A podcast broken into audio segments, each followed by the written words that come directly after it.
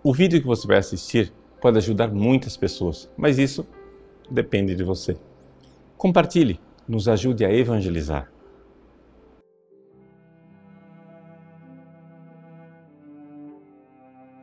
Em nome do Pai e do Filho e do Espírito Santo. Amém. Meus queridos irmãos, o Evangelho de hoje nos mostra a pecadora que entra na casa do fariseu Simão, Jesus estando à mesa, e ali, escondida, por trás, enxuga os pés de Jesus com os seus cabelos, banha os pés dele com lágrimas, eh, usa o perfume de alabastro para eh, perfumar os pés de Cristo, cobrindo-o de beijos. Pois bem, esta cena ela é interpretada por São Gregório Magno como sendo eh, um exemplo de tudo aquilo que nós devemos fazer quando queremos nos converter.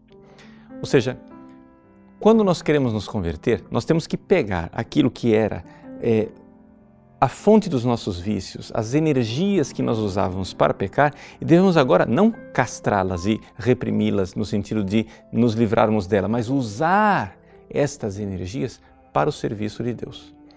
Veja que esta pecadora, ela usava eh, certamente o perfume do alabastro que estava lá no recipiente de alabastro para se perfumar e assim seduzir seus clientes.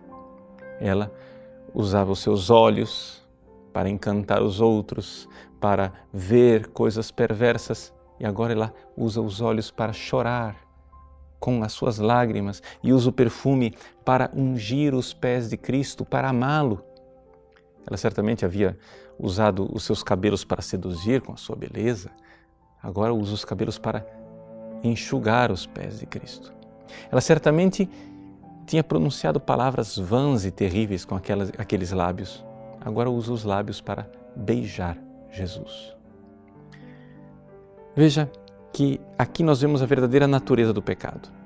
O pecado é usar uma coisa que é um dom de Deus para abusar, ou seja, é, usar de uma forma errada, desviar.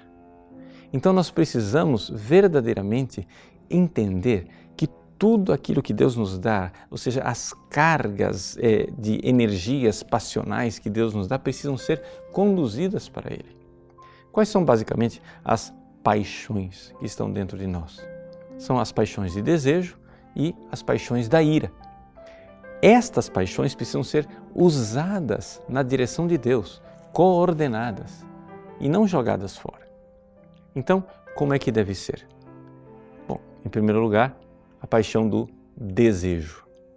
Veja, eu devo desejar Deus. E devo desejar Deus assim como uma é, mulher deseja o seu marido. Ou seja, eu tenho que usar esta energia de desejo para nosso Senhor. Então, na verdade, eu preciso transformar o meu coração numa fornalha ardente de amor de quem realmente quer, quer se encontrar com Deus. Mostra-me, Senhor, o teu rosto. Não se trata absolutamente de castrar energias, trata-se de canalizá-las. Mas como é que eu posso fazer isto? Bom, a outra paixão que eu tenho que cuidar é a ira. E Jesus disse assim: o reino dos céus é dos violentos. Então eu preciso pegar esta ira e preciso assaltar a vida espiritual. Eu preciso tomar a vida espiritual de assalto, com determinação, como diz Santa Teresa d'Ávila, com determinada determinação e dizer eu vou amar. Eu vou amar. E assim eu preciso realmente conter as tentações do demônio. Eu preciso realmente é, envidar todos os esforços para então amar o Cristo.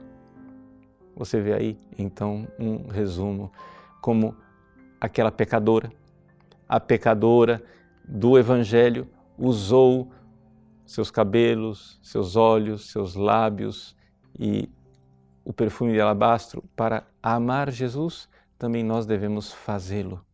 Nós devemos entrar na sala onde Jesus está jantando e assaltar aquela sala sem pudor, né? com as, tomar de assalto a sala onde está Jesus para amá-lo. Ela não teve é, pudores, não teve vergonha.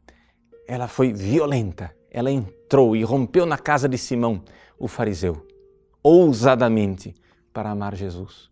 Façamos isto. Façamos isto e usemos tudo aquilo que Deus nos deu de energia de amor para amar. Amemos Jesus. Amemos Jesus na família. Ame Jesus na sua esposa, nos seus filhos. Ame Jesus nos pobres. Ame Jesus naquela pessoa chata da sua comunidade. Ame Jesus. Assalte a vida espiritual violentamente e assim, amando Jesus no dia a dia, você então poderá ouvir um dia do Divino Mestre aquilo que ele fala da mulher pecadora. Ela muito amou. Deus abençoe você.